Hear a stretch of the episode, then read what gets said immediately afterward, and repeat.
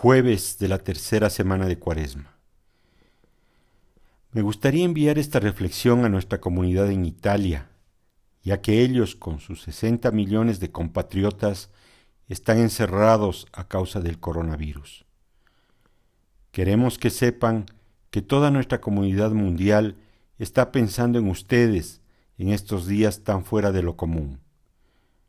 Más que solo pensar en ustedes, los abrazamos con una cariñosa amistad en nuestros corazones, en la meditación y en nuestras oraciones. Expresen lo que sienten y lo que significa para ustedes y sus familias, y estaremos encantados de recibir sus publicaciones en nuestro sitio web o blog. Hablaré con nuestra coordinadora nacional para ver si les gustaría esta conexión con la comunidad en general. Pero imagino lo que deba ser para ustedes. Pienso en dos comparaciones. La primera es una película de Hollywood sobre catástrofes. Mucha de la cobertura mediática de la pandemia alienta a esto, y de hecho, las escenas de las calles vacías y la cancelación del transporte así lo sugiere. Pero la otra comparación en la que pienso es en un retiro que comienza de una manera y termina en otra. La diferencia obvia es que en un retiro es una elección libre sobre cómo y dónde pasaremos nuestro tiempo libre.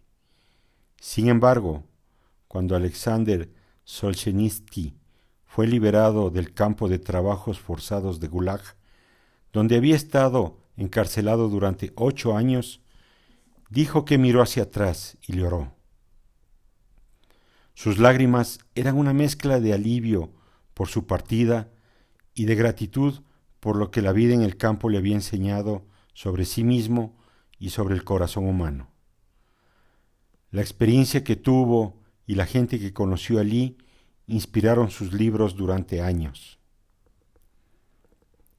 A veces, cuando nos vemos obligados a hacer algo y nos sentimos prisioneros de una fuerza externa fríamente impersonal, podemos arder de rabia y por ello o caer en una depresión. Y sin embargo, a veces, solo a veces si tenemos suerte, la experiencia de ser obligados nos libera nuevas y sorprendentes visiones de la realidad. Nos encontramos con algo inesperado, una gracia oculta que de otra manera no habríamos podido encontrar.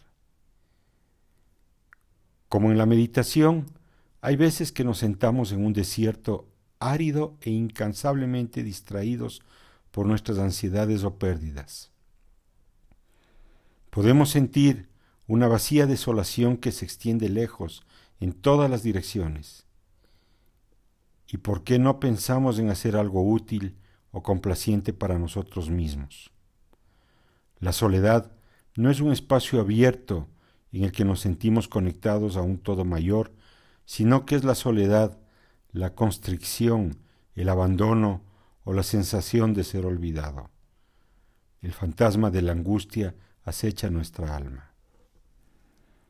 Entonces, desde un punto de vista interior, sin ubicación, un rayo de luz invisible toca y restaura nuestra alma marchita a la vida y a la esperanza. No es que todos nuestros deseos se cumplan. De hecho, ninguno de ellos puede serlo.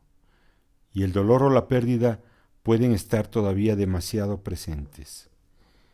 Pero emerge una alegría que abre un camino a la fuente del ser, nuestro ser.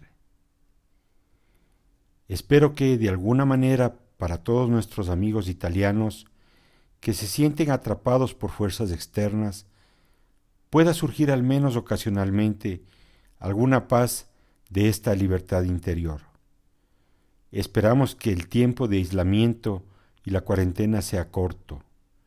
Confiamos en ello por su bien y porque el resto de nosotros necesitamos las cosas bellas de su temperamento y su país que nos hacen quererlos.